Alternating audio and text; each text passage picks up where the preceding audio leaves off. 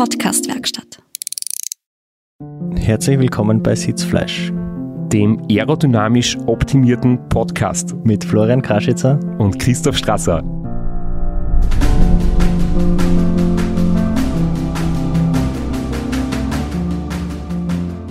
Und dem Podcast, wo es eigentlich immer was zum Gewinnen gibt. ja, es gibt da wieder was zu gewinnen, aber wir warten mit der Auflösung des Gewinnspiels noch kurz, weil bevor wir dann über Aktuelles reden aus der großen Welt des Ultracyclings und dann einen sehr interessanten Gesprächsgast eingeladen haben, hast du noch eine wichtige Botschaft für uns. Und zwar habe ich ja seit meiner Rückkehr aus dem Urlaub sehr viel gejammert über Gewichtszunahme und schlechter Form. Und seitdem ich aus dem Urlaub zurück bin, nehme ich wieder regelmäßig mein Athletic Greens ein, das mich unterstützt bei meiner Regeneration, bei meiner Verdauung und das mit 75 wichtigen Mineralien und Vitaminen durchsetzt ist und mich voll Viere hat. Und jetzt kann ich sagen, klage ich nicht mehr über schlechte Form und auch zu hohes Gewicht, sondern bin wieder voll da quasi auf, auf meinem Peak. den ich vor dem Urlaub gehabt habe. Und falls du auch Lust hast, Athletic Greens einmal auszuprobieren, um deine Regeneration zu verbessern, um besser zu schlafen, um deine Verdauung zu stimulieren, dann kannst du unter www.athleticgreens.com slash Sitzfleisch ein Probepaket bestellen oder gleich all in gehen und ein Jahresabo abschließen, kriegst du einen Jahresvorrat an Vitamin D dazu, fünf praktische Travel Bags und schon oft besprochen und gehypt, zurecht gehypt, den wunderschönen Keramikbecher für den Kühlschrank. Das heißt, du bist jetzt wieder ernährungstechnisch früh da, hast deine möglichen Defizite mit dem grünen Smoothie abgedeckt und bist mineralstoff- und vitamintechnisch perfekt versorgt. Ich denke noch an die letzte oder vorletzte Episode zurück. Da hast du angekündigt, du wirst diese Travel Packs mitnehmen zum 24-Stunden-Rennen nach Keindorf. Weil dort warst du Teil einer Viererstaffel von Veloblitz Graz und du hast angekündigt, du wirst dort deine Teamkollegen versorgen und ich werde jetzt meine 1026 Kilometer in den 24 Stunden, Zitat, pulverisieren. Also bitte erzähl uns kurz, wie es gelaufen ist. Es ist gut gelaufen. Meine drei Teamkollegen der Staffel Veloblitz 6000 haben auch total performt. Leider habe ich auf zwei meiner Runden ein bisschen einen Durchhänger gehabt und nicht die ideale äh, Runde erwischt. War ein bisschen langsamer, habe uns dadurch um den vierten Platz gebracht. Aber warum die 1000 Kilometer nicht gefallen sind, liegt ganz klar an der Strecke. Die war einfach zu schwer und zu viel Höhenmeter. Wie viele Kilometer sind es dann waren für euer Viererteam schlussendlich? Wir sind souveräne 877 Kilometer gefahren und die machten einen Fehler korrigieren. Wir sind unter dem Namen Veloblitz 3000 antreten und nicht 6000. 6000 war die andere Staffel. An der Stelle muss ich auch noch kurz äh, eine ein große Gratulation aussprechen an die Solofahrer. Da hat der Markus Feierer nämlich mit einem neuen Streckenrekord gewonnen. Der ist äh, knapp 900 Kilometer gefahren, also ich glaube so circa 895 und äh, bisherige, die bisherige Bestleistung auf der Strecke war 860, also das um zwei Runden auf dem ca. 17 Kilometer langen Rundkurs mehr gefahren als bisher und hat bei einem wirklich stark besetzten Rennen, wo immer drei, vier Leute in der Spitzengruppe waren, wirklich eine Wahnsinnsleistung zackt und hat sogar in eurer Staffelwertung wäre, wäre er vor euch gewesen. Also wirklich großes Kompliment, teilweise in den ersten Stunden selber versorgt, kurz stempeln müssen zum Auffüllen und dann immer wieder die Lücke zugefahren und am Schluss noch gewonnen. Also wirklich, es hat sich wieder einiges getan im, im Langstreckenradsport. Und über die Viererstaffel von dir werden wir in den nächsten Episoden eh einmal reden, weil da werden wir einen Teamkollegen von dir einmal ins Studio einladen. Ja, äh, mein Lob auch an die, an die Solofahrerinnen auch. Äh, extrem stark besetzt, die ersten vier extrem knapp beieinander, extrem gute Leistungen abgeliefert, wahnsinnig weit gefahren und man muss auch dazu sagen, in Keindorf sind Zeitfahrer verboten. Also das war alles auf normalen Straßenradeln mit Auflegern. Aufleger waren erlaubt.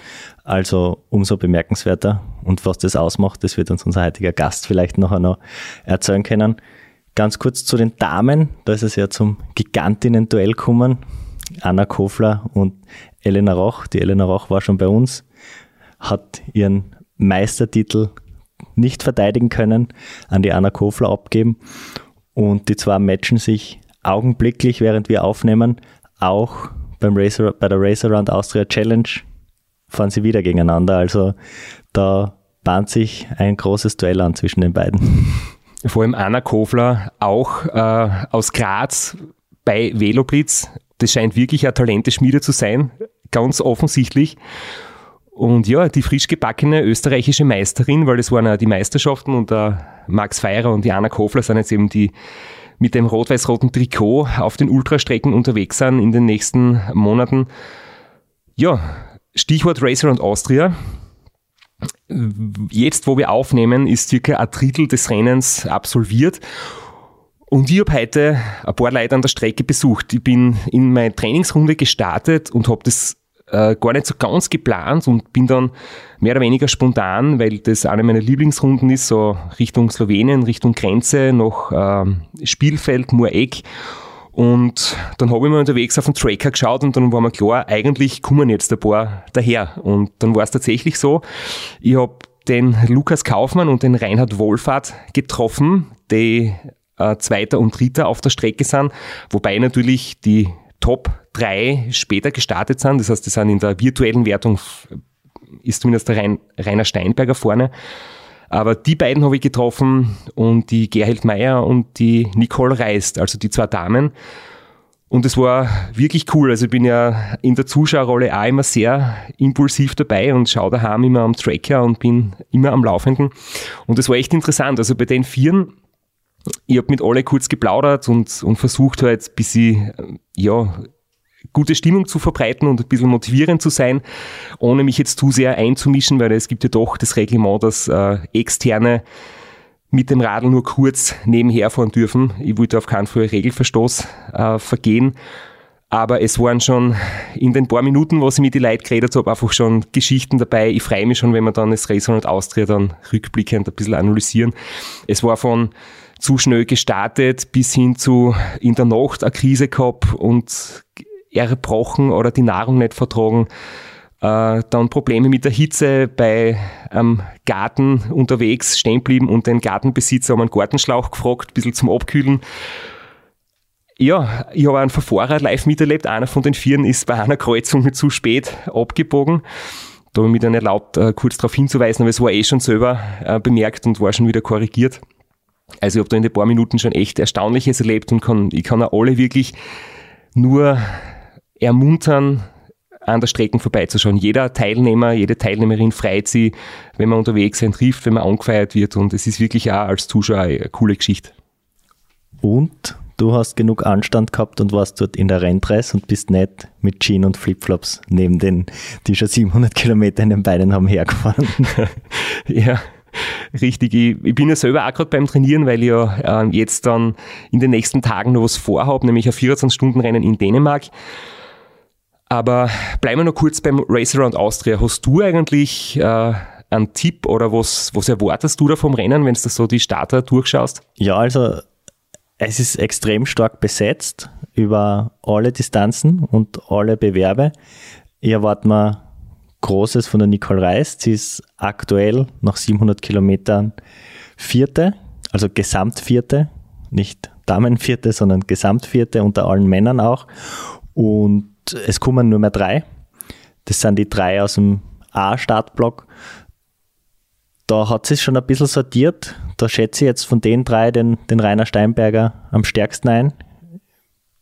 Kann ich jetzt es ist noch sehr früh im Rennen, aber ist, ist mein Favorit auf den Sieg beim Race Around Austria extrem auf der langen Distanz. Vor allem der Rainer ist zum vierten Mal am Start, hat schon sehr viel Erfahrung auch sammeln müssen, nämlich äh, wenn es nicht gut läuft. Er ist meiner Meinung nach einer, der alles oder nichts fährt. Also er ist zweimal nicht ins Ziel gekommen. Da hat er dann äh, Probleme gehabt. Äh, letztes Jahr ist er nicht ins Ziel gefahren, aber einmal hat er gewonnen. Das heißt, er ist wirklich jemand, wenn er ins Ziel kommt, ist er wahnsinnig schnell. Aber offensichtlich äh, pokert er manchmal etwas hoch und das hat auch zweimal halt nicht funktioniert. Aber ich denke, die zwei, was vor ihm platziert waren, letztes Jahr lange Zeit im Rennen, nämlich äh, der Robert Müller und ich, wir sind heuer nicht dabei. Das heißt, klarerweise ist der reiner Favorit. Aber der Markus Hager, der auch im ersten Startblock gestartet ist, hat auch schon mal das Rennen gewonnen. Und zwar 2017. Und da hat er ja eine wahnsinnige Leistung abgeliefert. Er ist nämlich einer von den ganz, ganz wenigen, die mit einem soliden Tempo aber ohne extrem hohes Tempo starten und am Ende hin irrsinnig gut die Leistung hochhalten können. Und er hat 2017 das Rennen gewonnen mit null Minuten Schlaf. Ist zumindest so berichtet worden. Ähm, er hat keine Schlafpause eingelegt über vier Tage. Also er ist äh, die Konstanz in Person quasi. Ist für mich absolut unglaublich, wie das geht. Ich glaube, dass also für mich zum Beispiel wäre das nicht die richtige Strategie. Ich fahre schneller weg und brauche dann doch kurze Pausen glaube, dass das für meinen Fall dann unterm Strich besser ist, aber andere Menschen haben andere Stärken und Schwächen und für ihn ist es sicher so, dass, dass das halt für ihn offensichtlich funktioniert und deswegen denke ich, kann das am Schluss schon einmal interessant werden, falls der Rainer wieder schnell startet und am Schluss äh, ein bisschen nachlässt, der Markus Hager vielleicht am Schluss Traum bleibt und die Nicole Reis, so wie sie heute getroffen habe, die hat sehr souverän, sehr entspannt gewirkt, hat noch keine Ermüdungserscheinungen und ist da ja wirklich mit großer Klasse unterwegs. Ja, wir werden sehen, wenn die Folge veröffentlicht wird, werden unsere ganzen Vorhersagen und Predictions wahrscheinlich schon alle falsifiziert worden sein. Wir werden sehen, wir werden das weiter beobachten. Extrem spannend. Vielleicht noch kurz zu erwähnen, ähm, es gibt da Comeback quasi von der Couch zurück an die Spitze. Stefan Schlegel hat angekündigt, also äh, Ram-Finisher ganz, also ganz ein unglückliches Ram bei der ersten schweren Abfahrt gestürzt. 2014 gleich noch knapp 80 Kilometer schwer gestürzt, komplette Seite aufgeschürft, trotzdem das Ram gefinisht. Seither kein Rennen mehr gefahren und jetzt Comeback beim Race Round Austria Extreme. Werden wir auch beobachten. Und ich glaube, der Lukas Kaufmann ist auch äh, ein Geheimfavorit. Der hat beim Race Across the Alps extrem gut, extrem gute Leistung gezeigt. Beim Kitzbühler Radmarathon war er ganz vorn dabei und fährt jetzt zum zweiten Mal die lange Strecken beim Ra. Ich glaube, der könnte auch ums Podium mitmischen, wenn es gut läuft. Aber es gibt ja nicht nur die Extremdistanz, es gibt ja die Distanz 1500 und da erwarten wir uns auch ein sehr spannendes Duell. Da ist einer unserer, unserer Freunde, möchte ich sagen, der schon mal im Podcast war, der Philipp Keider, wieder am Start und hat heuer einen ganz, ganz starken Herausforderer. Ja, und zwar erwarten wir da Großes vom Dominik Tantscher, Ehemann von der Bianca Tantscher, vormals Bischof, die auch schon öfter da Thema war in dem Podcast. Und auch sonst ist das 1500er extrem stark besetzt. Wir erwarten ein wahnsinnig schnelles Rennen. Es sind wirklich Top-Leute am Start und das werden wir ganz genau beobachten. Auch. Und natürlich die Race Around Austria Challenge rund um Oberösterreich, 560 Kilometer dieses Starterfeld sehr groß, das größte Starterfeld von allen äh, Disziplinen beim Ra, bei den Männern und bei den Frauen. Und ich glaube, du würdest jetzt fast zu sehr ins Detail gehen, wenn wir da jetzt alle Namen durchgehen, aber das wird sehr, sehr spannend. Ganz kurz erwähnt sind auch noch die, die Staffeln, vor allem in der Zwarer-Staffel, da sehe ich jetzt als Insider quasi deinen, deinen und in Lukas sein Rekord, also euren Zweier-Team-Rekord ein bisschen in Gefahr. Bike-Team bucklige Welt. Da habe ich meine Augen drauf und meine Chips reingehauen. Ich glaube, die werden einem Rekord, wenn nicht brechen, gefährlich nahe kommen. Ich bin sehr gespannt. Auch die Tischlerei Alpha Krömer haben auch wieder ein starkes Zweierteam am Start. Da, es wird ein enges Rennen, bin ich sehr gespannt. Ich habe die Teams noch gar nicht im Auge gehabt, aber ja, definitiv. Also der Lukas und die waren schon gut unterwegs, Lukas Kienreich und ich 2000 19. Das ist sicher nicht einfach, äh, schneller zu fahren, aber definitiv möglich. Definitiv möglich und äh, es wäre natürlich cool, wenn es gelingt. Gut, genug äh, Kaffeesud lesen vom Race Around Austria. Äh, noch kurz ganz aktuell unser Podcast kommt am Freitag raus. Das heißt, gestern, also zweimal gestern, gestern war die Aufnahme und gestern, wenn der Podcast rauskommt, also am Donnerstag, äh, wirst du berichten von deiner Fahrt im Besenwagen. Genau, ich war noch nie in einem Besenwagen zum Glück, aber gestern war es soweit. Ich bin da eingestiegen in den Podcast, den viele vielleicht kennen. Und es war recht interessante Fahrt. Wir haben coole Gesprächsthemen gehabt. Es war, glaube ich, zwischendurch recht lustig. Wir haben ja, über Radlfahren, wie schnell und wie weit geredet. Wir haben auch über andere Themen geredet, wie Klopapier und äh, ein paar lustige Dinge. Also ich glaube, das ist sicher ein Reinhörer wert. Bin gespannt. Also, wenn Sie unser Podcast jetzt dann verzehnfacht bei den Hörerzahlen, dann wissen wir warum. du hast das angesprochen. Du bist ja schon halb auf dem Weg nach Dänemark. Dieses Wochenende startest du ein 24-Stunden-Rennen in Dänemark. Ich war auf der Suche nach einem Programm, wo sie heuer noch fahren möchte. Also ich habe mir zumindest zum Zug gesetzt, ein größeres Rennen noch machen. Colorado, 1000 Kilometer Weltrekordversuch ist ja hinfällig. Einerseits Reisebeschränkungen sind jetzt wieder strenger geworden oder verlängert worden und auch das, äh, das Ziel ist jetzt eigentlich ähm, erreicht, bereits abgehakt. Nach wie vor wäre es irgendwann reizvoll in Zukunft, wenn das wieder problemlos geht. Aber für heuer haben wir überlegt, was könnte ich machen? King of the Lake Mitte September ist noch ein Fixtermin für mich. Und dann hat es gar nicht mehr viele Alternativen gegeben. Das Race Around Austria war zu kurzfristig. Da hättest du müssen innerhalb von einer Woche sagen, du bist dabei. Äh, also die Crew zu mobilisieren geht in so ganz kurzer Zeit nicht. Die Tortur rund um die Schweiz ebenso zu kurzfristig. Und es hat dann gar nicht mehr viele Möglichkeiten gegeben. Und dann habe ich versucht, beim 14-Stunden-Rennen in Le Mans und beim 14-Stunden-Rennen in Hellness, Dänemark, einen Startplatz zu kriegen. Und während die Franzosen insgesamt 2500 Teilnehmer haben in allen Staffelkategorien und Solos, mir geantwortet haben, na, sie brauchen keinen Starter mehr, sie sind früh und ich darf mich nächstes Jahr gern bewerben, äh, waren die Leute in Dänemark sehr freudig, dass sie da so kurzfristig noch mitfahren möchte und jetzt habe ich dort noch einen Startplatz kriegt und wer tut dem teilnehmen. Und zu Le Mans noch ganz kurz, ich war 2009 schon einmal dort, da war das Rennen erstmals, da bin ich nach dem miss missglückten Ram in Frankreich mitgefahren und die Mentalität der Franzosen war halt damals schon sehr speziell. Also da hast du irgendwie schon zu spüren kriegt, äh, wenn du nicht Französisch sprichst, Englisch reden interessiert keinen und so richtig Gastfreundschaft ist nicht aufgekommen. Das war ganz eine eigenartige Stimmung und obwohl die Sabine Französisch spricht und sie mich dort betreut hat, war es äh, immer sehr eigenartig. Also wir sind uns nicht so richtig willkommen vorkommen dort. Und ich habe halt heuer auch bei meiner unter Anführungszeichen Bewerbung dazu geschrieben, ja und übrigens, ich habe das RAM schon sechsmal gewonnen und jetzt gerade einen 1000 Kilometer Rekord geschafft. Ich glaube, das war ihnen ziemlich wurscht. Also die kennen das RAM, glaube ich, gar nicht. Das ist ja meine Organisation von der Rennstrecke, die das Radrennen organisiert. Das sind, glaube ich, keine ja, Radlfreaks und dann war der Name Christoph Strasser komplett egal. Also ja, deswegen fahre jetzt in Dänemark und freue mich drauf auf ein 24-Stunden-Rennen ohne Windschatten, nach RAM-Regeln, auf einem flachen, welligen Kurs an der Küste. Muss selber ein Licht mitnehmen. Äh, Betreuer auf der Strecke sind nur in der Pit-Zone erlaubt. Das heißt, es werden sicher nicht so viele Kilometer gehen wie jetzt in Zeltweg, aber ich hoffe schon, dass ich wieder eine gute Leistung bringen kann. Das ist jetzt dein erstes 24-Stunden-Rennen auf einem Rundkurs seit wie lang eigentlich?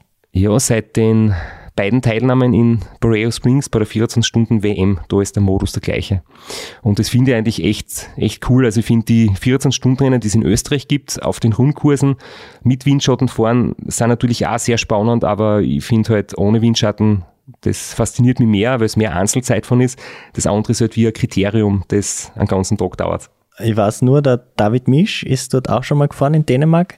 Äh, wenn ich es richtig verstanden habe, gibt es tagsüber eine große Runde und in der Nacht wird man abgeleitet auf eine kürzere Runde, wo man dann im Finsteren fährt. Ist das immer noch so? Es ist das Rennen nicht mehr ganz das gleiche. Der Veranstalter hat gewechselt und jetzt ist es so, dass die kleine Runde in den letzten zwei Stunden gefahren wird. Da ist es dann zwar wieder hell, aber es geht ja darum, dass dort nur die letzte abgeschlossene Runde gewertet wird und deswegen muss man dann eben damit man nicht auf einer 34 Kilometer Runde irgendwo am letzten Kilometer die Zeit dann steht und man ist 33 Kilometer umsonst gefahren. Deswegen gibt es am Schluss immer kleine Runden bei solchen Disziplinen. Und du wirst mit deinem bewährten Zeitfahr-Setup von Zelt wegfahren? Oder wirst du noch So ähnlich, ändern? ich werde mir den Zeitfahranzug nicht anziehen, weil ich mir gedacht habe, so eine Klopause gönne ich mir dann doch.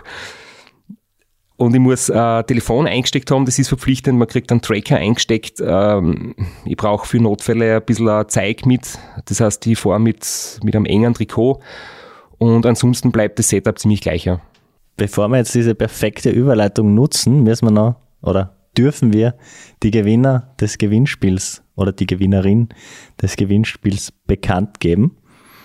Und zwar hast du gesagt, du hast 66 richtige Antworten erhalten. Richtig, es geht um das Fever Tree Paket mit zwölfmal der Sicilian Lemonade Limonade und zwölfmal der Mediterranean Orange Limonade mit einer Kühltasche und zwei Gläsern. Und die Frage, seit wann Fever Tree mich unterstützt, haben 66 Leute richtig beantwortet. Und Flo, du wirst jetzt bitte eine Nummer von 1 bis 66 ziehen und dann werden wir das entsprechende Mail zuordnen und den Gewinner verkünden. Und die glückliche Gewinnerin oder der glückliche Gewinner ist die Nummer 47. Jetzt schauen wir, welches Mail als 47. bei dir eingegangen ist. Und der Gewinner nennt sich Gregor Ludig. Herzlichen Glückwunsch. Wir werden dich kontaktieren und du wirst dann deinen Preis zugeschickt bekommen. Und jetzt würde ich mal sagen, wir werden versuchen, eine Skype-Verbindung zu unserem heutigen Gast herzustellen. Und der soll sich vielleicht dann gleich selbst vorstellen. Wir haben jetzt die Skype-Verbindung aufgebaut und zwar in den hohen Norden Deutschlands zu Markus Baranski oder eigentlich ist er bekannt als der Baranski.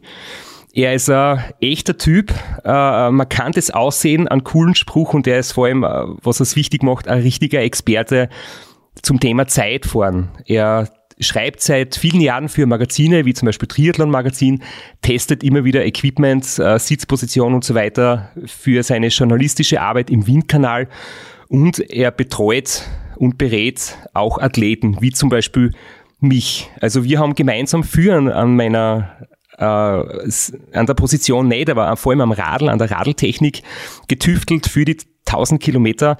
Und ja, es freut mich sehr, dass Markus, besser gesagt der Baranski, heute bei uns im Podcast ist und ein paar Geheimnisse äh, teilen wird und ein paar gute Tipps geben wird für alle Zeitfahrfreaks. Ich freue mich auch. Vielleicht magst du selber gleich den Ball aufgreifen und selber ein paar Worte, würde ich sagen. Ja, also erstmal moin und vielen Dank für die Einladung. Äh, wir haben ja schon ein bisschen länger mal drüber gesprochen, dass wir das mal machen wollen. Und ich glaube, jetzt ist genau der richtige Zeitpunkt nach äh, dem Rekord und äh, vor dem Kottel, äh, dem der Mutter aller Zeitfahren, wo jetzt alle drauf hinfiebern, die irgendwas mit Aerolenkern machen. Äh, Christoph und ich hatten ja in den letzten Monaten häufiger mal zu tun, nachdem wir uns vor ein paar Jahren mal äh, erstmalig kennengelernt haben.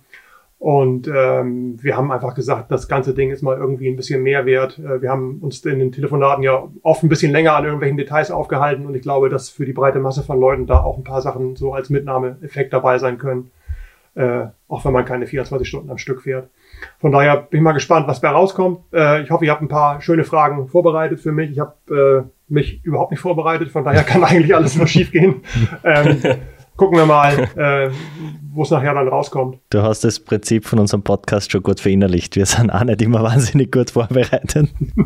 Vielleicht magst du selber, bevor wir jetzt zu sehr ins Detail gehen, gleich ein bisschen selber über die, dich erzählen. Wie kommst du zum Radfahren? Bist du äh, über den Sport oder über, über die Technikbegeisterung? Wie bist du zum Radfahren gekommen und zu dem gekommen, was du jetzt machst? Ja, wie das immer so ist, da gibt halt eins das andere. Ich habe äh, vor ewiger Zeit mal angefangen mit BMX-Rennen. Das war so Anfang der 80er Jahre, wie alle in meinem Alter damals irgendwie, als IT auf dem Kuwahara durchs Kino geflogen ist, musste ich auch unbedingt so ein Fahrrad haben. Vorher bin ich halt immer schon alleine durch den Wald geknallt. Ich muss dazu allerdings auch sagen, ich komme aus einer Radsportfamilie. Also mein Vater ist in den 1950er Jahren äh, Straßenrennen gefahren, mein Onkel auch. Mein Onkel hatte dann äh, hier den örtlichen Fahrradladen ewig lange, wo wir dann als Teenager den Kunden und Angestellten auf die Nerven gegangen sind. Von daher, ich bin eigentlich schon immer irgendwie Fahrrad gefahren. Ich war auch immer der Blödmann mit dem Fahrrad, äh, der zur Schule gefahren ist, mit dem Rucksack auf. Die anderen saßen alle immer in der Schule, äh, im Bus, haben aus dem Fenster geguckt und gelacht. Ich war halt immer der Depp, der im Regen hinterherfuhr. und zehn Minuten früher zu Hause war. Und dann irgendwann war das halt für mich klar, im Grunde genommen ist Radfahren so das Thema meines Lebens. Also egal, was ich parallel irgendwie immer so jobmäßig oder studienmäßig oder offiziell in Anführungszeichen gemacht habe. Im Grunde genommen hat mich das mit dem Radfahren immer am meisten beschäftigt und auch interessiert. Und ich bin dann halt relativ lange auch ziemlich ambitioniert BMX-Rennen gefahren. Das war ja in den 80ern ein großes Ding in Deutschland und Europa. Und bin dann irgendwann, als MTB aufkam, so Ende der 80er, habe ich mir gleich mit 18 mein erstes Mountainbike gekauft und bin dann halt bis Ende der 90er Jahre durchgehend MTB gefahren, alle möglichen Disziplinen. Und jetzt haltet euch fest in Österreich, ich bin aus Hamburg Downhill-Rennen gefahren. Also ich bin als es noch ging, irgendwie in Kaprun als Hobbyathlet äh, den Hang runtergepurzelt und all, alle, eigentlich waren alle nur da wegen des Dorffestes abends. Ne? Das ging ja damals alles noch. Und dann bin ich ein paar Mal in, in Alpe d'Huez diese Mega-Avalanche gefahren. Das ist so ein Downhill-Rennen mit Massenstart oben auf dem Gletscher mit ein paar hundert Leuten. Man kommt dann irgendwann völlig schlammbesudelt unten im Tal an. Und das waren eigentlich so meine 90er. Und offiziell während der Zeit habe ich halt studiert. Also ich habe hier in Hamburg Soziologie und Psychologie studiert aber im Grunde genommen habe ich mich immer nur für Fahrradfahren interessiert. Jetzt kann man es ja sagen, ist glaube ich schon verjährt. Ich habe jetzt, weil du sagst Downhill-Rennen und jetzt bist du ja wirklich äh, sehr, sehr gut informiert in Sachen Aerodynamik. Bist du früher einer von diesen geilen Typen gewesen, die bei den Downhill-Rennen mit einer Carbon-Scheibe am Hinterrad äh, runtergekrocht sind Nein, übers Gelände? Leider nicht, dafür hätten wir mir die Kohle gezählt. Ich weiß, was du meinst, das war so ein Ding von Tioga, das hat mittlerweile Sammlerwert, das ist aber auch irgendwie ohne Downhill-Einsatz regelmäßig unterm Arsch zusammengebrochen, also das war nichts für die Dauer. ich glaube, wenn ich so ein Ding gehabt hätte, wäre jetzt ein gemachter Mann, wenn es ein High geil gewesen wäre. ja, aber das war halt auch einer der Gründe, warum ich mich dann irgendwann so ein bisschen aus dem Bereich verabschiedet habe, weil es ist einfach unheimlich materialintensiv und es sah dann teilweise echt so aus, dass ich hier irgendwie Donnerstag oder Freitag aus Hamburg losgefahren bin. Man musste halt immer irgendwo Richtung Süden fahren und dann Montag oder so völlig demoliert und schlammverschmiert und mit kaputtem Material wieder nach Hause gekommen bin. Und das war einfach irgendwie eine halbe Woche basteln, eine halbe Woche fahren. Das ist einfach eine schlechte Rechnung gewesen. Also da waren so Sachen bei, Freitagmorgen losgefahren, ab ins Sauerland, ein Trainingsrun irgendwie den, den Berg runter, unten die XT-Kurbel war so verbogen, dass sich nichts mehr gedreht hat und dann bin ich Freitagabend wieder nach Hause gefahren und habe meinen Kummer auf St. Pauli ersäuft. Ne?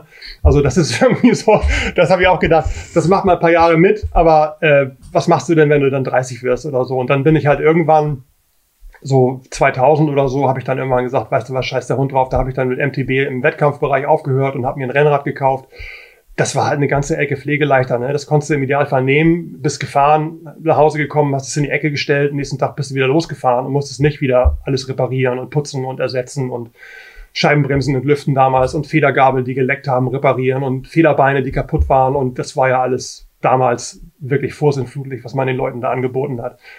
Dann bin ich halt irgendwie plötzlich war ich Straßenfahrer. Das war immer so das Feindbild aller BMXer und aller Mountainbiker. Straßenfahrer war immer das Schlimmste, was man machen konnte. Ja, das waren die Typen, wo man nur mit weißen Socken antanzen durfte und die alles doof fanden, was irgendwie cool war. Plötzlich war ich halt selber einer. und bin dann, ja, das erinnert mir ein bisschen so an, an meine allerersten Jahre. Ich habe mit, mit Mountainbike-Marathons angefangen, habe sehr, sehr oft irgendwie den Boden geküsst und habe einfach eine sehr schlechte Technik gehabt bergab und da, also ich bin damals mit einem starren Rad gefahren, starre Gabel und bei jedem Mountainbike-Marathon war irgendwas kaputt. Einmal bin ich ohne Sattel ins Ziel gekommen, einmal war die Gabel verbogen und ich habe mir dann auch gedacht, das kann es nicht sein. Jedes Mal äh, das Radl irgendwie zerstört oder schwer beschädigt und komplett versaut. Und das hat mir dann beim Straßenradl halt sehr gut gefallen, dass man da ja mit wenig Wartung sehr weit fahren kann und das ist halt einfach simpler. Obwohl vielleicht nicht so wenig Wartung wie du. Weil dein Straßenradl schaut aus wie manche ja, Mountainbikes. Man könnte natürlich mehr warten als ich, aber auf das gehen wir dann später eh noch ein bisschen ein. ja. Naja, und dann bin ich halt ein paar Jahre Amateurrennen gefahren und dann irgendwann auch Mastersrennen und dann ist das einfach irgendwie, wie so viele Sachen im Leben, war es ein Zufall. Ich habe nach dem Studium halt über Ecken mitbekommen, dass das Triathlon-Magazin hier in Hamburg sich angesiedelt hat und dass die jemanden suchten, der primär für Anzeigenverkauf und ähnliche Sachen unterwegs war. Und das war einfach irgendwie dann auch so der, der Zufall, der so viel entschieden hat, weil ich hätte nie im Leben mir ein Zeitfahrrad gekauft oder ein Lenker, ein Rad mit Aerolenker, weil das immer irgendwie so, ähm, das war noch mal eine Ecke schlimmer als alles andere auf dem Rennrad in, in, in, der, in der Wahrnehmung so. Und dann war aber plötzlich irgendwie ein Testrad da und das habe ich genommen und ich bin damit losgefahren und habe gedacht so, wie geil ist das denn? Ne? Also ich weiß noch ganz genau, das war so ein so ein Isaac, das war damals so eine Carbonrahmenmarke irgendwie mit, mit einem Synthase-Lenker und so. Und dann hatte ich das plötzlich das Fahrrad und dann habe ich irgendwie gesagt, ah, was was, eigentlich könnte ich in Rot mal die Staffel mitfahren. Das sind so 180 Kilometer, wer das nicht kennt. Da kann man halt in Rot auch als Staffelfahrer mitmachen. Mittlerweile ist das auch ein sehr kompetitives Feld im, im Radbereich da. Und dann habe ich halt hier, kurz bevor ich losgefahren bin, mit einem Kumpel gewettet, ich schaffe das unter fünf Stunden. Und dann hat er gesagt, du Spinner, nie im Leben, geht um eine Kiste Bier. So, naja, gut. Und dann habe ich irgendwie die vier Stunden 56 oder was ich dann gebraucht habe, mit ungefähr 25 Pinkelpausen immer an die Kiste Bier gedacht und ich habe es halt geschafft. und das war so die, die Initialzündung dafür, hey, das macht irgendwie Spaß. Und in der Wechselzone kamen sie dann alle an und meinten so, hey, wenn du nicht so oft pissen müsstest, dann könntest du richtig gut fahren hier, ne? Und äh, da habe ich dann auch noch mehrfach mitgemacht und das auch dann irgendwie ganz gut in den Griff gekriegt alles. Und dann war ich plötzlich irgendwie so angefixt, was Zeitfahren anging. Habe plötzlich alles mitgemacht, was irgendwie so ging. Und dann habe ich was festgestellt, das hätte ich halt nie gedacht, dass mir das total liegt. Also dieses für sich selber in so eine Art Tunnel kommen, immer irgendwie unter so einer Schwelle fahren. Früher war das ja alles nur mit Pulsmessungen und so. Aber ich habe damals halt Pulskurven gehabt, die waren nachdem ich dann in den Bereich gekommen bin, waren die schnurgerade, die ganze Zeit. Also das war irgendwie so, da habe ich gedacht, so, pff, das hätte ich, also das, das geht ja richtig geil ab. Und das war auch von Anfang an eigentlich so, dass ich bei den lokalen Zeitfahren, das waren halt damals immer so Wald- und Wiesensachen, da war ich eigentlich jedes Mal mindestens auf dem Podium. Ne?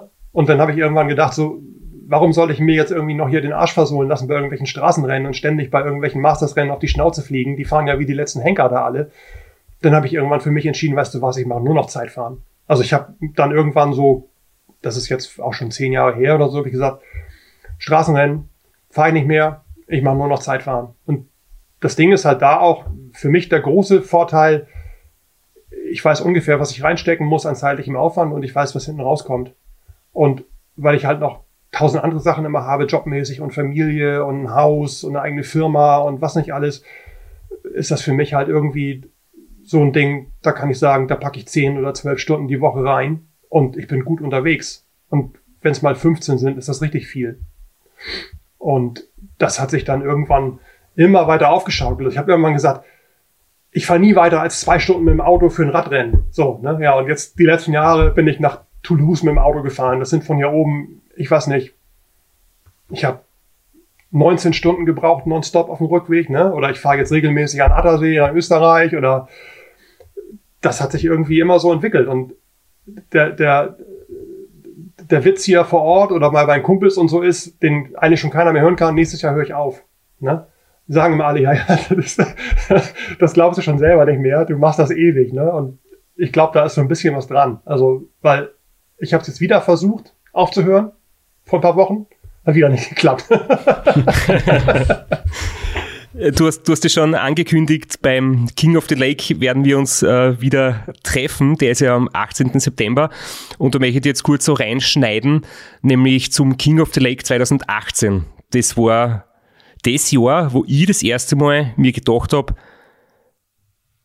was bin ich eigentlich für ein Trottel? Ich fahre 380 Watt und dann haben wir beide uns kurz unterhalten, da habe ich dich das erste Mal getroffen, du hast damals gewonnen.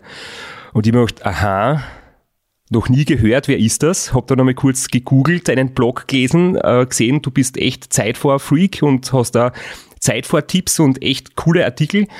Und ja, du hast mir dann gesagt, dass du jetzt, also das will jetzt nicht, soll jetzt nicht despektierlich klingen, aber du hast einfach mit wesentlich weniger Watt warst du schneller als ich. Und dann habe ich mir zuerst gedacht, okay, das finde ich jetzt irgendwie ungerecht. Ich trainiere wie ein Ochse. ich trainiere wie ein Viech, ich tritt wie ein Ochse und dann kommt jemand, der fährt, kann's, erinnere mich richtig, 320 Watt bist du gefahren, kann das sein? Na, ein bisschen mehr waren schon. Okay. Bei mir waren es 380, sagen wir, es waren. Irgendwo in der Mitte. 40 Watt weniger, wie auch immer, und du warst schneller. Und dann habe ich das erste Mal mal gedacht, ein paar Tage später, vielleicht, bist, vielleicht ist das nicht ungerecht, sondern vielleicht bist du einfach cleverer. Vielleicht ist das Ganze wirklich steckt da was dahinter. Ich meine, natürlich, du brauchst die Leistung, die Watts, um den Vortrieb zu haben, aber dann ist halt in der Gleichung noch der Widerstand, der Rollwiderstand, der Luftwiderstand, der dich bremst. Und wenn du trittest wie ein Ochse und am Radl oben sitzt auch wie ein Ochse, bist unterm Strich wieder langsam. Kottel klammer ich mal ein bisschen aus. Ich glaube, da haben wir nachher noch ein bisschen mehr zu erzählen. Ne? Das gibt einfach so viel her, das Rennen. Aber zu dieser Diskrepanz von Watt und Aerodynamik ähm, kann ich dir nur sagen, ich habe früher auch so viel gefahren wie du. Und ich war auch so langsam wie du. und man muss sich einfach davon freimachen, dass man auf dem Zeitfahrrad im Wettkampfbetrieb die Wattwerte schaffen kann und will, die man auf dem Rennrad schafft. Und dazu muss man auch noch sagen, diese Geschichte mit Wattwerten ist halt immer so eine Sache, ja. Also ich habe auf den allermeisten Bikes bei mir ein SRM-System. SRM-System 1 mit System 2 und System 3, da bin ich mir ziemlich sicher, das kann ich nicht vergleichen. Und wenn jetzt jemand kommt, der wie du Power to Max fährt oder wenn jemand kommt mit einem Quark oder mit irgendwas anderem und dir irgendwelche Wattwerte sagt, das wirst du auch nicht vergleichen können. Ich weiß aus Sachen, die ich untersucht habe mit dem Magazin und im Institut und so weiter, Abweichungen beim Powermeter in Bereichen von 30 Watt bei einer Grundleistung von 300 oder so ist keine Seltenheit. Also du kannst deine Werte, die du auf deinem Rad fährst, nicht vergleichen mit denen, die ich fahre auf meinem Rad oder die ich fahre auf meinem anderen Rad. Das mal vorab. Aber zurück zu diesen monströsen Wattwerten, die einen auch nicht schneller machen. Ich habe irgendwann nochmal wieder, nachdem ich schon diverse Male auf der Bahn war und so weiter, so eine Doppelsession gemacht. Da kommen wir auch drauf zu sprechen. Und zwar war das auch so eine Geschichte mit, äh, mit so Sitzdruckmessungen auf dem Sattel und dann halt in Bütgen auf der Bahn mit Jonas damals. Und da bin ich halt rausgegangen. Und im Folgejahr war ich automatisch, ich würde sagen, mindestens ein kmh schneller. Und dann irgendwann habe ich mir mal meine Wattwerte angeguckt und habe gedacht, scheiße, die sind alle so niedrig. Du hast doch früher, da konntest du die 10 Kilometer raus mit 380 und die 10 Kilometer zurück bist du noch 5 Watt mehr gefahren und du kommst da einfach nicht mehr hin. Und dann habe ich aber gedacht, ist doch scheißegal. Damals habe ich 45 kmh geschafft, jetzt fahre ich 47, was willst du eigentlich? Ne? Und dann kann man sich ja irgendwie immer noch so rausreden, ja, ich werde jetzt auch älter und die Leistung geht zurück und irgendwann ist halt alles vorbei und so. Das ist nicht der Grund. Der Grund ist, dass du in einer schnellen Position viel weniger windanfällig bist und mit weniger Watt trotzdem schneller bist. Und das müssen die Leute kapieren. Und die müssen sich endlich mal davon freimachen, dass sie sich immer irgendwie gegenseitig bashen mit ihren blöden Wattwerten. Also was meinst du, wie viele Leute mich im Kottel immer anhauen? Und da stehen Typen im Ziel und die sagen, oh, ich habe 370 Watt gefahren und jetzt bist du schneller als ich und so. Und dann denke ich so, ja, lass sie mal reden, die haben es nicht kapiert. Ne? Ja. Es geht nicht darum, wer die dicksten Eier hat und wer die meisten Watt tritt, sondern es geht nachher darum, wer am schnellsten im Ziel ist. Und da ist halt ein ganz, ganz, ganz wesentlicher Aspekt, ist die Aerodynamik. Und zwar, je schneller du bist, umso wichtiger ist das. Also man sagt immer so, der Mensch macht vom Gesamtsystem 75 bis 80 Prozent. Ja, bei 45 kmh. Du kennst die Strecke beim Kottel. Man kann bis zum südlichen Wendepunkt locker einen 50er Schnitt fahren. Beim 50er Schnitt sind es nicht 80 Prozent. Da sind es mehr, die der Mensch ausmacht, der gut auf dem Rad sitzt. So. Wenn man dann diese Welle da nach unterer hochgedrückt hat und auf der anderen Seite runternagelt, was fährst du da? Da fährst du keine 45 und auch keine 50, da fährst du eher 70 bis 80 kmh. Das ist noch viel, viel wichtiger, wie gut du auf dem Rad sitzt. Und ob du bergab da nun irgendwie 370 Watt schaffst oder nicht, das ist scheißegal, wenn du, wenn du wie ein Affe auf dem Schleifstein sitzt bergab. Ne?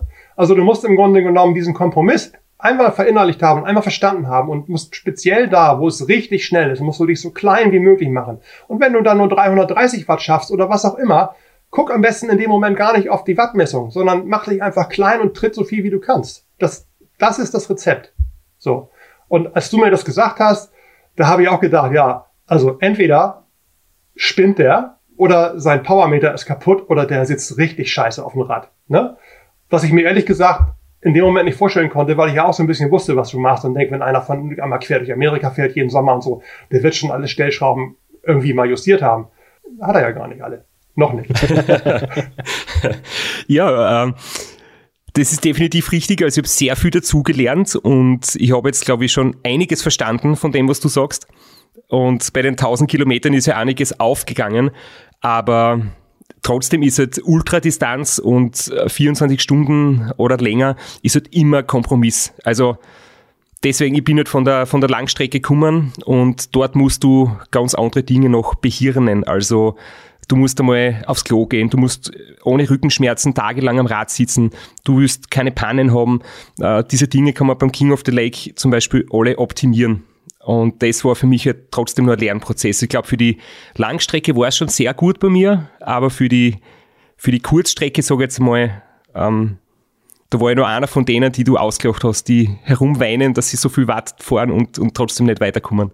Es gibt halt eine, einen Gedanken, da kommen Leute immer auf mich zu und das kann man vielleicht so ein bisschen übertragen auf, auf alles, was mit Langstrecke zu tun hat. Immer wenn ich irgendwie über Optimierung und Tuningmaßnahmen und Sitzposition und versuch doch mal einen Aerohelm oder fahr doch mal im Einteiler und nicht im Trikot, dann heißt es immer ganz oft, ja, nee, dafür bin ich noch viel zu schlecht und viel zu langsam, das lohnt sich noch nicht für mich, ich bin ja nicht so schnell unterwegs wie du. Ähnlich ist das, also man, man muss Abstriche machen bei dem, was du da machst auf der Langstrecke. Und da haben wir ja auch irgendwie die letzten Wochen drüber gesprochen, dass einige Sachen halt überhaupt nicht gehen und einige Sachen vielleicht irgendwie noch doch eine Idee wert sind. Aber man muss sich halt verinnerlichen, wenn man langsam unterwegs ist, dann spart man an Nettozeit noch viel mehr als der Typ, der vorne noch irgendwie seine letzten drei Sekunden runterschälen möchte und da dann auch teilweise tief in die Tasche greifen muss. Sprich, jemand, der irgendwas mit auf Zeit macht, der ist immer gut bedient, so früh wie möglich mit irgendwelchen Optimierungssachen anzufangen und sei es nur die Position, weil die kostet in den allermeisten Fällen wenig bis nichts. Wenn man nachher im Spitzenbereich ist und dann geht es irgendwie um kommen wir vielleicht auch drauf nachher irgendwie, welche Schmiermittel nehmen die Keramiklager in den Schaltröhrchen oder so. Das ist ja dann irgendwann wirklich marginal und in allererster Linie, jetzt kann ich dir ja sagen, ist einfach für den Kopf, ne? Hat dir überhaupt nichts gebracht von der Leistung. Das ist einfach alles nur dafür, du, damit du in, in, in dem Moment, wo es dann irgendwie eklig wird, wusstest, okay, wenn jetzt das hier nicht funzt, dann liegt das nicht am Material, liegt es einfach nur an mir. Das ist auch immer so mein Hauptantrieb, ne? Meine Räder sind immer total picobello, aus dem Ei gepellt, das ist alles immer wunderbar eingestellt, weil wenn das nicht klappt oder wenn einer schneller ist oder wenn irgendwas passiert und ich nicht zufrieden bin, dann ist das meine eigene Schuld. So, ne? dann liegt es nicht daran, dass die Bremse schleift oder ich zu wenig Luft im Reifen hatte oder irgendwie was im Wind flatterte oder so. Das ist bei mir immer alles geregelt. Ne? Aber es ist trotzdem sehr cool zu sehen, wenn man das Radl zusammenbaut und dann die Kurbel andreht und die dreht sich einfach eine Minute durchgehend und bleibt nicht stehen das fühlt sich einfach, ja, du denkst sich schon, hey, das, das ist, das geht leicht, das, das rollt schnell. Und wenn es wirklich nichts bringt, ja, dann es, es bringt, es bringt zumindest jeden, cool ausgeschaut. Es bringt auf jeden Fall was. Aber ich sag mal, alles, was man irgendwie mit, mit, mit, mit, äh, mit äh, Reibwirkung irgendwie verringern kann, ist nichts gegen eine Scheißposition oder gegen äh, offenen Reißverschluss oder man fährt in einer Windweste oder äh, was weiß ich. Also das ist ja alles wirklich Kinkerlitzchen. Ich habe mal irgendwas ausprobiert bei diesen ganzen Testgeschichten und so, wenn ich jetzt irgendwelche Zahlen sage und das im Windkanal gemacht wurde, dann ist das immer getestet bei 45. Das hat sich irgendwie so etabliert als Industriestandard. Ist für viele Leute, sagen sie, utopisch, aber bei vielen Zeitfahren hat man halt wirklich lange Abschnitte, wo man das Tempo fahren kann. so. Und ich habe das mal probiert. Meine Aeroposition richtig aktiv reingekauert ins Cockpit gegenüber Basislenker bei 45 waren fast 100 Watt. So. Und der Unterschied von einem, sagen wir mal, 60er Vorderrad zum 80er Vorderrad sind nicht mal zwei Watt. So, ne? Sprich, die Leute sollen sich lieber das Vorderrad holen, mit dem sie die ganze Zeit liegen können. Das mag vielleicht in der Summe zwei Watt schlechter sein. Dafür haben sie dadurch nicht das Problem, dass sie ständig aufstehen müssen und außen greifen müssen, weil eine Böe kommt. Das ist 100 Watt. Also du brauchst überhaupt nicht über irgendwelche Tuning-Maßnahmen im niedrigen einstelligen Wattbereich nachzudenken, wenn du das obendrauf nicht im, im, im Griff hast. Und ich bezeichne das immer als den Fleischklops, der oben drauf sitzt. Weil das ist eigentlich der schlimmste Faktor, den du haben kannst im Wind. Das bist du.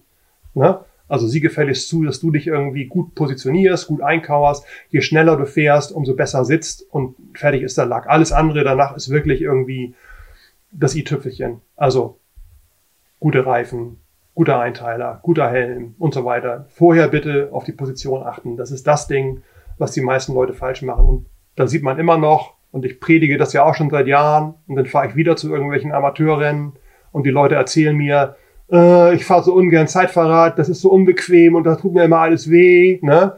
Und dann sehe ich die in der dritten von vier Runden, sehe ich die schon am Basislenker fahren, weil sie nicht mehr die Position halten können. Nicht weiter sagen, aber da besteht ein direkter Zusammenhang. Ne? Wenn man das nie trainiert und wenn man das Zeitfahrrad scheiße findet, dann kann man auch keine 50 Kilometer oder 30 Kilometer oder noch weniger in der Position fahren. Dann fährt man halt irgendwann wie doof um die Kurven rum, aber dann wird man halt nicht Erster. Egal wie viel Power man hat. Und egal wie viele Kriterien man gewinnt und egal was man an Sprintleistung hat. Ne?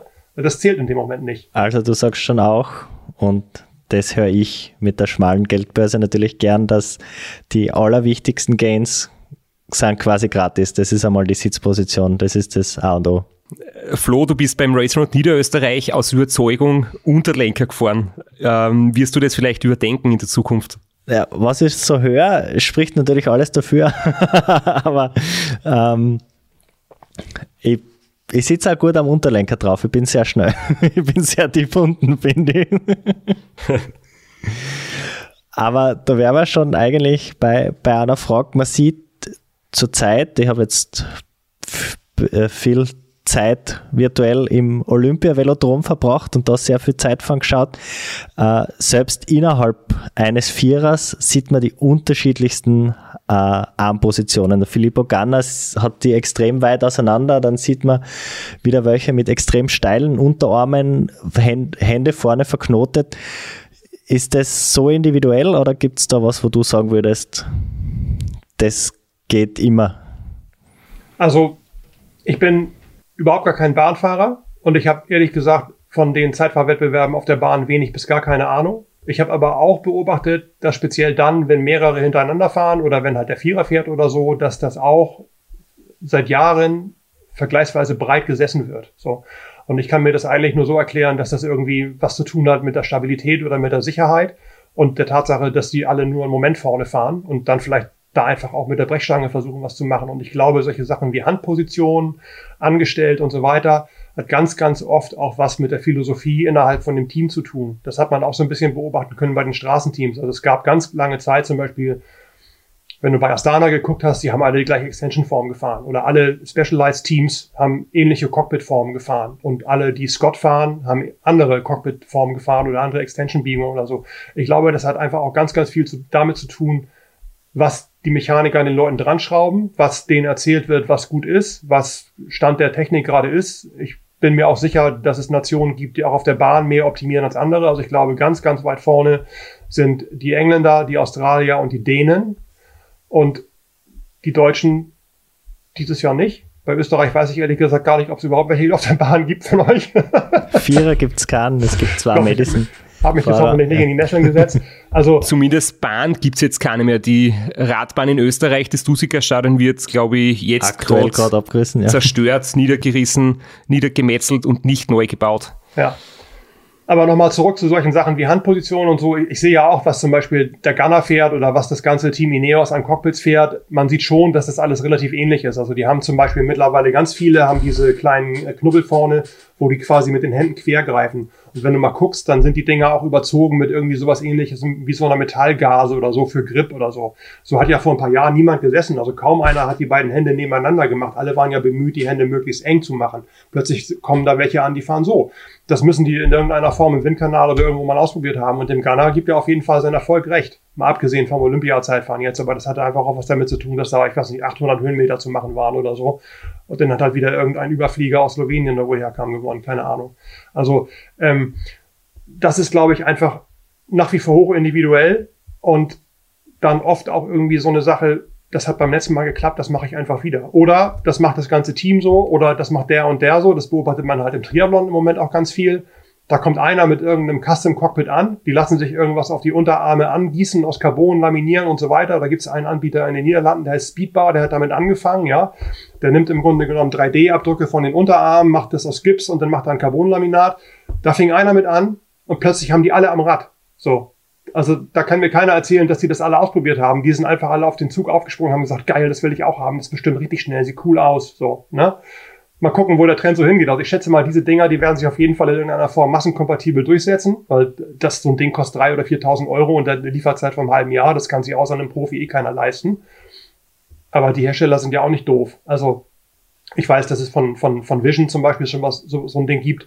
Das sieht so halb custom-mäßig aus, sieht fast genauso aus, ist halt für die breite Masse viel, viel erschwinglicher und passt an ganz, ganz viele Räder ran. Also du musst im Grunde genommen nur die Aufnahme unten machen, dass die auf ein Plasma passt oder auf ein Speedmax oder auf ein Schiff oder irgendwas. Und dann kannst du das quasi adaptieren für die breite Masse. So, ne? Ähm, ich glaube, da ist ganz viel so dieser Effekt, das habe ich bei dem gesehen, das will ich jetzt auch. So. Wobei ich zu diesen großflächigen Auflagen auf jeden Fall sagen kann, die fahren sich richtig geil. ähm, ich habe allerdings auch eine Serienvariante. Ich habe zum Beispiel hier ein Speedmax, die haben ja mittlerweile auch solche Dinger und je größer die Auflagefläche für die Unterarme, umso sicherer fühlt man sich und aus meiner Sicht umso, umso lieber liegt man auch. Und jetzt kommt auch wieder so ein Satz von mir, denn nur wer gerne liegt, liegt lang und schnell. Wisst ihr warum? liegt halt viel öfter, äh, liegt viel super, öfter als derjenige, der halt so kleine Dinger hat und da irgendwie Druckstellen am Ellenbogen und dann immer wieder außen greift, weil das irgendwie unbequem ist. Also mein Tipp, großflächige Auflagen sind ein Ding der Zukunft und zwar der relativ nahen Zukunft. Und bitte nicht für vierstellige Beträge, sondern idealerweise gleich serienmäßig oder für wenig Geld zum Nachrüsten. Das ist schon eine gute Sache, die ich jedem empfehlen kann. Herr Strasser. ja, ich habe ich hab notiert oder zugehört oder aufgenommen, ich höre es noch nicht nochmal an. was mir, was mir bei meinen Tests aufgefallen ist, ähm, ich war ja zuerst Retylfitting bei Specialized, da haben wir mal quasi mein Shift-TT einmal so auf die körperlichen Limits angepasst. Also da wird halt geschaut, ob man irgendwie Verkürzungen hat oder irgendwo nicht beweglich ist in der Hüfte. Und danach haben wir quasi nur das Feintuning gemacht in Augsburg auf der Bahn. Das war damals bei Steps oder wie sie jetzt heißen, High Size. Und da ist mir eben, also was ich da ein Verständnis mitgenommen habe, war eben, dass es zum Beispiel bei jedem unterschiedlich sein kann. Also wenn du oder der Flo oder ich am Rad sitzen und wir die Position quasi langsam Schritt für Schritt optimieren, kann sein, dass für den einen eine andere Armposition besser ist als für den anderen, weil immer halt so das Gesamtpaket, also die Breite der Schultern, die Breite der Hüfte, wie, wie massig sind die Oberschenkel, wie dünn sind die Waden zum Beispiel. Und genauso auch bei den Anzügen. Es kann sein, dass, dass äh, der Hersteller für dich besser ist und der andere Hersteller für mich. Das heißt, so absolute Aussagen, das ist der schnellste Helm, das ist der schnellste Anzug, ist sowieso total sinnlos. Es ist wirklich immer auf, deine Gesamt, auf dein Gesamtpaket, wie du körperlich gebaut bist und wie du dann eben oben sitzt. Dass vielleicht für dich die schrägen Unterarme besser sind und für mich die flachen oder umgekehrt. Also es gibt ganz, ganz wenige Sachen, die kann ich gleich noch nennen, die eigentlich für alle einigermaßen gut sind, aber du hast total recht und das ist auch meine Beobachtung und das haben halt alle, die sich irgendwie ein bisschen mehr damit beschäftigt haben, äh, irgendwann auch feststellen müssen, man kann das nicht verallgemeinern. Also ein Typ in meiner Größe, der so ähnlich auf dem Rad sitzt wie ich und auch meine Statur hat, der wird nicht in dem gleichen Einteiler mit dem gleichen Helm die gleichen Werte haben wie ich. Und ein Einteiler, der bei Fahrer 1 gut funktioniert, ist nicht automatisch bei Fahrer 2 dann auch gut. Von daher sind solche Aussagen wie, wir haben den schnellsten Einteiler, wir haben den schnellsten Helm, äh, wir haben die schnellsten Laufräder, äh, ist alles Blödsinn. Es gibt so eine Geschichte, ich weiß nicht, ob die wahr ist oder nicht. Jan Ulrich hat angeblich keinen Bock gehabt auf den Windkanal und hat seinen Schwager, der genauso groß und genauso schwer war wie er, in den Windkanal geschickt, damit er da nicht hin musste oder damit er sich keine Erkältung holt oder so. Und dann sind die von diesem T-Mobile-Team wirklich davon ausgegangen, wenn das beim Steinhauser passt, dann passt es auf Ulle auch, weil wenn die nebeneinander stehen, sieht gleich aus. So, das war die Denke damals, ne? Hat nie so richtig funktioniert und das hatte halt auch seinen Grund. Weil du bist da geht's wieder darum, du bist halt keine Maschine. Also man kann halt viel irgendwie sich zurechtrechnen. Da bin ich aber ehrlich gesagt kein so großer Freund von, wenn Leute mir aufsummieren, wie viel sie jetzt gespart haben und dadurch müssen sie eigentlich auf der Langstrecke irgendwie eine halbe Stunde schneller sein oder so, weil da kann ich ganz genau sagen, das wird nicht passieren. Im schlimmsten Fall geht irgendwas völlig nach hinten los und du bist sogar langsamer als vorher. Aber diese Geschichte, ähm, ich optimiere jetzt was, weil der Hersteller hat gesagt, das Ding spart so und so viel, das wird nicht funktionieren. Und auf der anderen Seite es gibt ein paar Sachen, die eigentlich immer gut sind. Kommen wir vielleicht in der Tiefe nachher auch noch drauf. Eins meiner Lieblingsthemen ist halt Zylinder im Wind. Zylinder im Wind ist alles, was am Fahrrad rund ist, ist der Trinkhalm beim Trinksystem beim Triathleten, ist bisher zumindest immer irgendwie auch ein bisschen was gewesen mit Rahmenprofilen, was irgendwie rund war. Und jetzt kommt's, ist auch Oberarm, der senkrecht im Wind steht, oder die Waden vom Strasser, die auch senkrecht im Wind stehen. So weil das ist nämlich auch was Rundes und rund ist im Wind immer scheiße. So. Und da gibt es ein paar Tricks, das zu optimieren. Der eine ist Haare ab von den Beinen und der zweite ist alles, was irgendwie mit Textil belegt ist, da wo ein Zylinder im Wind ist, bitte rau machen und nicht glatt. Das ist auch so eine Denke von früher. Ich habe hier noch Zeitvereinteiler von, von vor 10, 15 Jahren. Die sind halt total glatt. Die sehen so ein bisschen aus wie Seide. Die sind totale Scheiße. Gut sind die Dinger, die rau sind die entweder eine raue Struktur haben, weil da irgendwelche hydrophoben Materialien aus dem Schwimmsport verarbeitet werden, siehe Triathlon-Einteiler, oder die ganz gezielt an solchen neuralgischen Stellen wie Oberarme, Flanken, Seitenpanels von den Oberschenkeln irgendwie in einer Form aufgeraut sind, sei es durch Prägung im Stoff oder durch aufgespendete Silikondimpels oder durch irgendwelche Sachen unterm Stoff, dass es halt auch wieder rau ist. Das sind Sachen, die werden bei den allermeisten Leuten irgendwie funktionieren, ohne dass man aber trotzdem sagen kann, der Einteiler von dem Jan Frodeno, der ist bei mir auch ganz toll. Oder der Einteiler, den der Strasser sich da zurecht hat schnissen lassen für seinen 1000 Kilometer äh, Rekord, den es auch gar nicht mehr gibt in der Form, der ist beim Baranski auch am besten. Aber von der Grundidee sind da ein paar gute Gedanken dahinter. Und eine weitere Geschichte, die da auch noch helfen kann, ist das Thema Helm. Da gibt es nämlich auch diese Fehlannahme, alles immer möglichst klein machen, wenig Stirnfläche und so weiter. Ist aus meiner Erfahrung, und wenn man sich im Profisport umguckt, auch das Gegenteil der Fall. Gut ist immer ein großer Helm. Warum? Weil der Helm einer der ersten Bereiche ist, auf die der Wind von vorne trifft und der bricht alles, was dahinter kommt, positiv. Sprich, ich habe einen relativ großen, klobigen Helm. Als die auf den Markt kamen, haben alle gedacht, wie bescheuert sieht das denn aus? Wie so ein Kabinenroller. Man sieht ja von bei kleinen Triathlon-Frauen auf Hawaii, das erste und einzige, was man sieht, ist der Helm. Da kommt Anne Haug angefahren, man erkennt das nur, da kommt ein kleiner Helm angefahren und da unter ist irgendwie eine kleine Frau mit dem Rad so.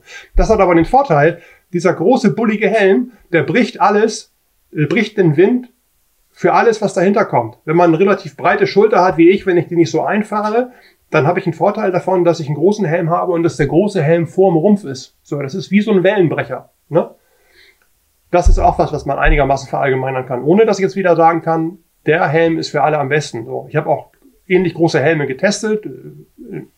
Beim Blick drauf sehen die gleich aus. Welten dazwischen. So, da kommt's, gehst du, es geht halt nichts um, wenn man ambitioniert unterwegs ist, um irgendeinen Aerotest vorbei, wo man sowas ausprobieren kann. Kosten halt immer ein Schwein Geld, egal wo man das macht. Ja, das Schlimmste und teuerste, in Anführungszeichen, was man machen kann, ist den Windkanal zu gehen. Das ist aber auch mit einer der besten Testmöglichkeiten. Macht bloß kaum einer wegen der Kosten. Das zweitbeste oder auch gut ist auf der Bahn, weil du da halt unter Belastung fahren kannst. Mache ich jetzt die nächsten Tage vermutlich auch endlich mal wieder ein. Hat halt den Vorteil, dass du unter deiner, also dass du deine Schwellenleistung unter Last auf der Bahn bringen kannst. Da sitzt du auch nochmal ganz anders, als wenn du irgendwie statisch im Windkanal eingespannt sitzt.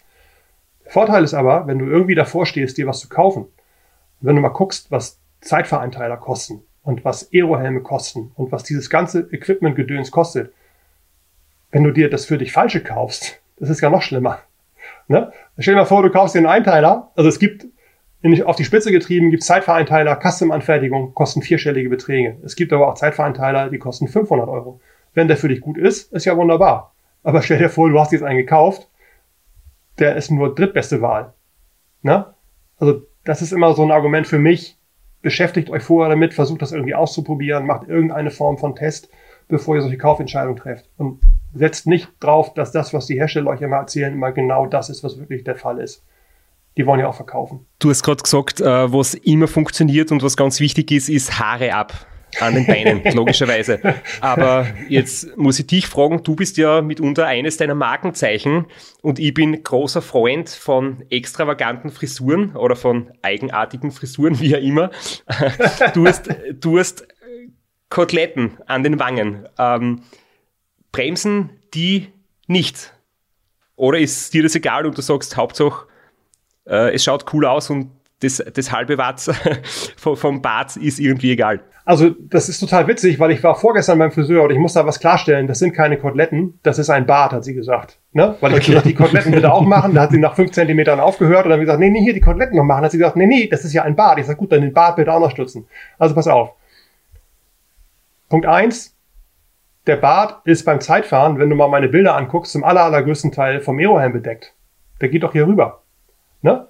Sprich, das minimale Gestoppel, was unten noch rauskommt, das sind ein paar Zentimeter. Da kann ich dich aber beruhigen, wenn du dir auch noch einen wachsen lassen willst, jetzt bis zum Kottel. Das hat überhaupt gar keine Auswirkung. Das ist witzigerweise der einzige Bereich, wo es nichts ausmacht.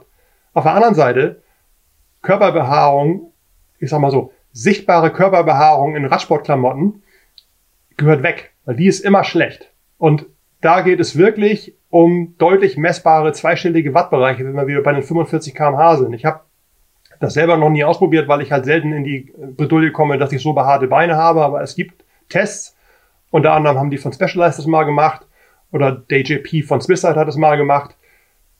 Behaarte Beine in Windkanal, dann die Beine ab. Ist immer schönes Vorher-Nachher-Bild. Das ist wirklich messbar. Die Dinger müssen weg. So. Und dann kommen wir nochmal wieder eben zurück zu diesem ganzen Zylinder im Wind. Alles ist besser als nackte Haut außer nackte Haut, behaart wie ein Affe. Das heißt, Haare runter, nackte Haut ist gut, versuch aber die nackte Haut an deinen straffen Wadeln zu verkleiden, so hoch wie möglich. Und die Diskussion, die haben wir ja schon gehabt. Und ich rede mir gerne ein Wolf bei dir, lieber Christoph. Das bringt was. Vor allem, wenn man solche Stampfer hat wie du, dann ist das nämlich aus zwei Gründen gut. Verkleideter Zylinder im Wind plus minimale Kompression, weil du ein bisschen weniger äh, Stirnfläche haben wirst bei deinen Wadeln. Ja, ich hör's. Es, es schmerzt. Da kommst du vom BMX und dann musst, wirst selber zum Straßenfahrer, wo nur weiße Socken erlaubt sind und jetzt musst du den Leuten erklären, dass die Socken äh, ganz weit aufkehren. Das ist schwierig wahrscheinlich. Ja. Aber es geht ja nicht darum, wer der Schönste ist auf dem Rad. Also vielleicht ja doch, kann ja sein. Von mir aus kannst du gerne der Schönste sein beim Kottel und ich bin dann der Schnellste. Das wollte ich übrigens nochmal betonen. Ich weiß gar nicht, ob du dich noch daran erinnerst. Wir hatten mal eine Abmachung, ne? als ich dich angefangen habe, so ein bisschen zu pimpen.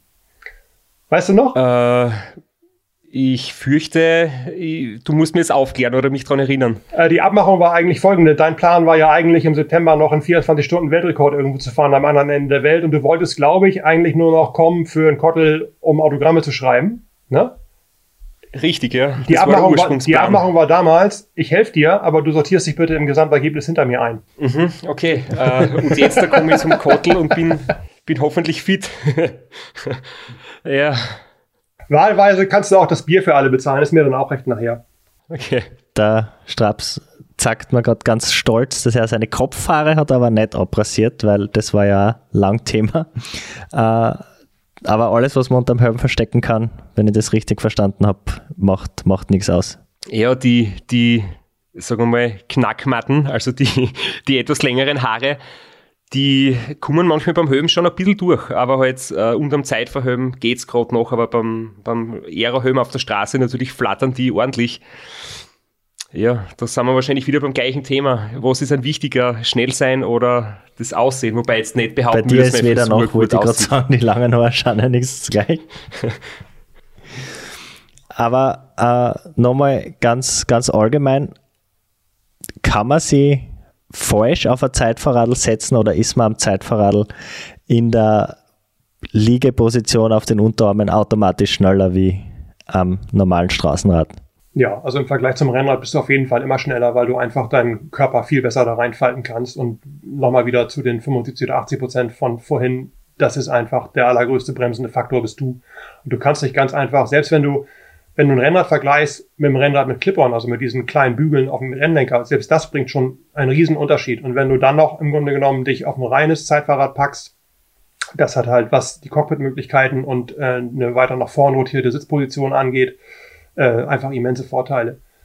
Du kannst auf dem Zeitfahrrad natürlich auch schlecht sitzen und da gibt's massig Sachen, die man falsch machen kann und Anfängerfehler und so weiter. Aber pauschal würde ich sagen, es gibt da nicht ohne Grund bei ganz vielen Rennen eine Rennradwertung und eine Zeitfahrradwertung, weil du alleine schon die Sitzposition, die du auf dem Zeitfahrrad einnehmen kannst, unabhängig von den Laufrädern und von allem anderen, was dann nachher noch oben drauf kommt, idealerweise, bist du einfach immer bevorteilt das geht ja schon dabei los, dass man ganz anders auf dem Rad sitzt. Also du musst dir das halt vorstellen, du sitzt im Grunde genommen auf dem Rennrad relativ aufrecht und wenn du auf dem Zeitfahrrad bist, dann rotierst du je nach Position halt viel, viel weiter um das Tretlager nach vorne, kommst mit dem Hintern höher, kommst automatisch mit dem Oberkörper weiter nach unten und kommst mit dem ganzen Oberkörper mit den Armen viel weiter nach vorne. Das ist im, Grunde genommen eine viel windbrechendere Position, als du auf dem Rennrad jemals einnehmen kannst.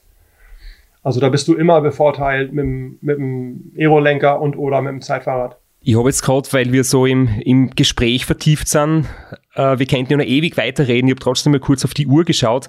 Mein Vorschlag wäre, wir machen eine kurze Kaffeepause und sprechen dann weiter in der, in der nächsten Episode und vor allem, äh, wir sind jetzt irgendwie total abgebogen. Ich wollte eigentlich noch dich ein bisschen fragen, ob der, der King of the Lake 2018 dein größter Erfolg war, der, der erste Platz dort. Und wie es dazu gekommen ist, äh, du hast beim King of the Lake auch nicht wirklich äh, sofort reüssiert, but, äh, du hast, da gibt es eine, eine, längere Geschichte, die besprechen wir noch in der nächsten Episode und äh, einige Fragen, die wir uns noch vorbereitet haben. Wir zwar verabschieden uns jetzt in die einwöchige Kaffeepause. Du darfst die dritte, Wahl, die dritte Wand nicht zu oft durchbrechen, sondern äh, wir verabschieden uns jetzt und wir hören uns in einer Woche wieder natürlich. Also, bis bald.